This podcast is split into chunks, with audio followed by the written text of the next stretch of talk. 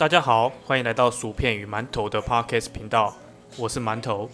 今天要跟大家聊的主题是如何培养一个好习惯。为什么会想聊这个主题呢？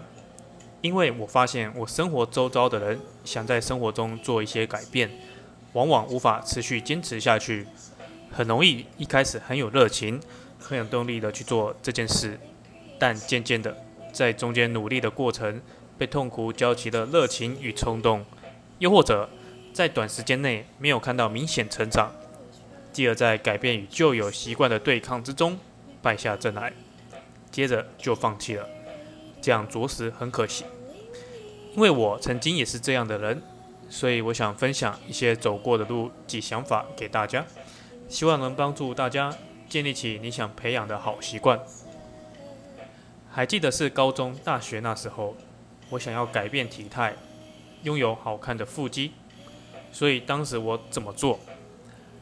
除了原本已经培养起来的跑步习惯之外，我尝试改变饮食，不吃甜食，也不喝饮料。刚开始时，我对自己很严厉，采取了很极端的手段，从原本每天一杯手摇饮，到完全不碰饮料，强迫自己每天喝水，中间并没有多少缓冲期。整个过程都是来硬的，所以呢，当我受不了喝了饮料，反而没有觉得很开心，会很有罪恶感，觉得自己的努力都白费了。当时也没有觉察自己的情绪状态，导致我最后不仅没有养成断糖的习惯，反而更加变本加厉的吃零食、喝饮料。事后我自己想想，也检讨了自己，呃，几个原因。第一个，我没有慢慢来，把自己逼得太紧。第二，我给自己太过严厉的枷锁。所以啊，一个好习惯的养成啊，需要经历二十至三十天以上，能够培养起来。我认为需要有三个要素。刚开始时，需要有改变的动力，或者说是冲动，想达成某种目标的需求、欲望。再来呢，就是坚持来突破痛苦期，因为这段时期特别的不舒适，所以需要刻意，也需要毅力。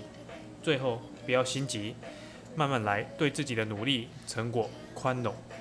举个例子来说，我想改变体态，然后选择培养运动习惯，坚持每天慢跑三十分钟，跑快跑慢呢，其实都可以，重点是放在有出门运动。有行动这件事，所以如果有行动，就给自己一个鼓励。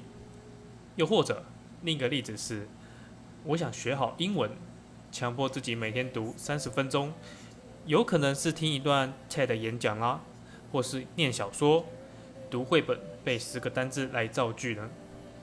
一开始听不懂或是念的不标准都不要紧，有去做比做得好还来得重要。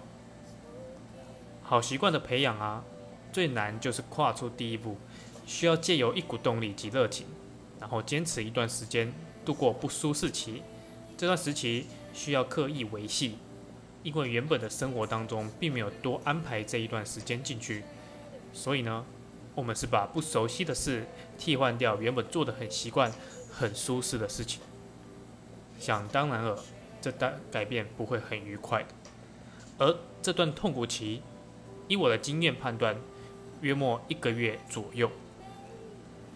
这边我想以我自己为例，我是如何培养起读英文的好习惯。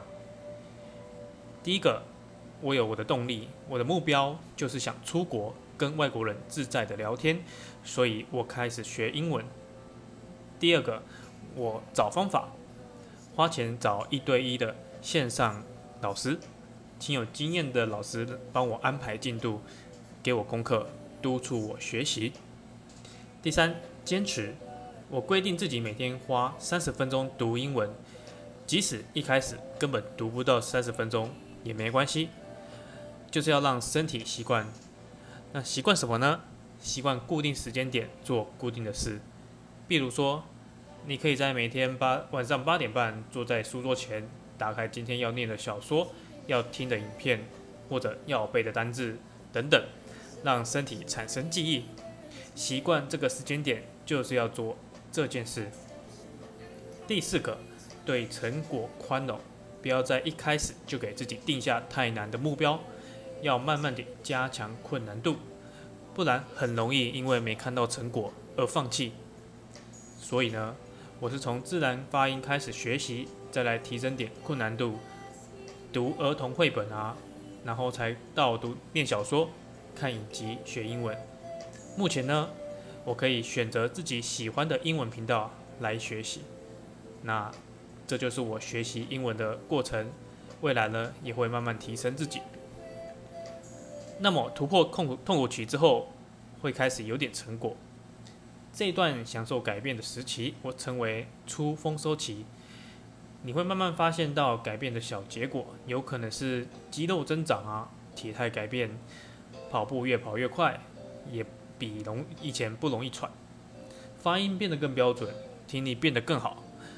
如果你达到这个时期，那恭喜你，基本上这个习惯已经融入你的生活当中了。接着就是给自己设定目标，突破瓶颈，持续学习，然后继续坚持下去喽。再来，还有一个建议可以给大家，不要忘记记录自己的成长轨迹啦。不管是用录录音，还是以照片的形式。或是写文章、写日记都可以。原因是什么呢？